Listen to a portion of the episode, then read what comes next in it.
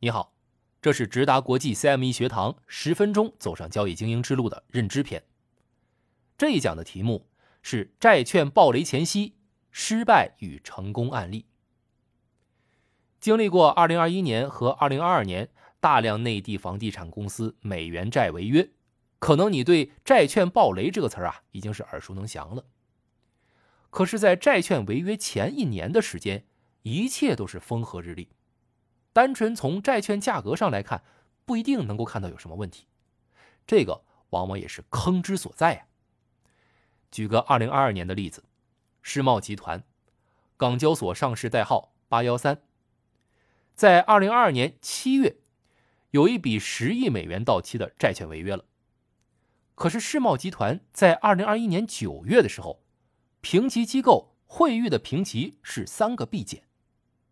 这里说明一下，BB 及以上都属于投资评级，BB 评级开始一直到三个 C 是属于高息债评级。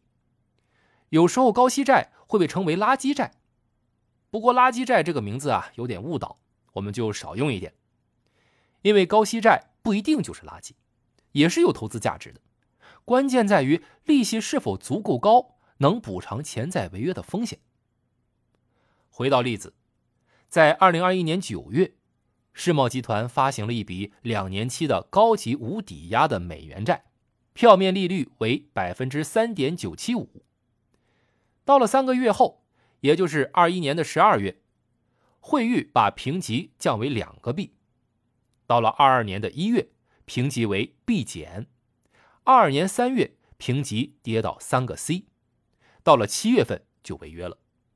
在短短一年不到的时间内，世茂集团的债券价格从一百跌到十左右的水平，投资者损失高达百分之九十。其实类似的事情在过去是屡有发生的。除了这次内房企业违约潮，我分享一下过去两次亲身见闻。一次呢是避雷案例。另外一次是成功投资的案例。相信你应该知道，二零零八年金融风波席卷全球，当年著名投资银行雷曼兄弟破产，差点让整个世界的金融系统崩溃。雷曼申请破产保护是在零八年的九月十五日，然而就在零八年的一月的时候，当时身为菜鸟交易员的我呀，收到一封客户产品咨询电邮，原因是。有位银行家向客户推荐他一家冰岛银行的债券，他想咨询当时交易团队的意见。如果我们觉得可以，他就会购买，也会付佣金。这家冰岛银行的评级是 A 级，到期孳息率高达百分之十，而且距离到期时间不是很远，并不是五年、十年期和永续债这些年期。仅仅从评级和到期孳息率看，都比上面的世茂集团要强。可是要知道，当时三 A 评级的美国两年期国债收益率只有大概百分之二啊，一个 A 评级的银行债券能有百分之十的回报率，简直是天上掉馅饼啊！不过当时团队给客户的建议是不购买，因为好的难以置信。这是一句英文谚语：“Too good to be true。”当没搞清楚为什么天掉馅饼之前，我们宁愿错失机会。客户最终是有点意兴阑珊的，结局你应该也知道了，幸好没买啊。冰岛银行有三家银行在金融风暴中破产，如果买了冰岛银行的债券，后果可想而知。其实不单单是债券，其他金融产品也类似。我们对收益的感知是很容易的，无论是百分之五还是百分之十，都有一个很实在的预期收益。相对而言。理解风险就难多了，很多时候直到违约或者快要违约了才忽然惊醒。理解风险的难度在于概率的判断，违约的概率除了企业自身因素决定以外，还有环境因素，要准确判断是很难的。就好像天气预报，现在超级电脑这么先进，也只能做到十天左右的天气预报。可是我们无需看天气预报。都知道冬去春来的道理，并且知道冬天要多穿衣服保暖，夏天穿的要清凉。投资的道理也是，我们不玩专业投资者的游戏，搞一大堆模型和收集大量的数据，这些不是个人投资者能够做到的。对于个人投资者，我们只需掌握两条简单的法则，就能避坑，又能抓住投资机遇。第一条是好的难以置信法则，收益太高，但是看不明白风险，那就不买。第二条是抓住别人都只关注风险、忽视收益的时机出手。第二条该如何判断呢？下面就讲第二个成功抄底内房债的案例。零八年金融风暴落幕之后，转眼间到了二零一二年。当时中国房地产行业经历过二零一一年的调控，房价有所下滑。大型的地产企业美元债发行还是比较顺利的，可是新上市、规模小，或者当时商业模式不被看好的内地房地产企业发美元债并不容易。有多不容易呢？当时的宝龙地产被市场认为主要是做商业地产的。现金回流速度太慢，因此，这公司两年期和三年期的高级无抵押债券发行利率就高达百分之十二、百分之十三的水平。另外，在二零一三年上市的当代置业美元债首发也有百分之十三之高。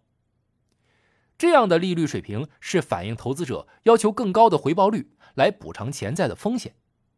对于规模较小的房地产商而言，当时发美元债只是梦想。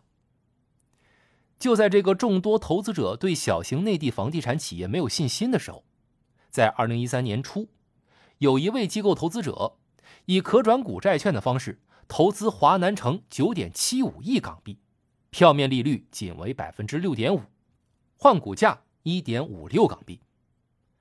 到了二零一四年，腾讯以二点二港元入股华南城之后。股价飞升，并且超过了四港元。这一笔投资成为这家机构投资者点石成金的经典案例。腾讯会入股，可能很多人都没有想到。不过，这位投资者能在市场不看好的时候坚定的投出十亿，肯定有很强的信念。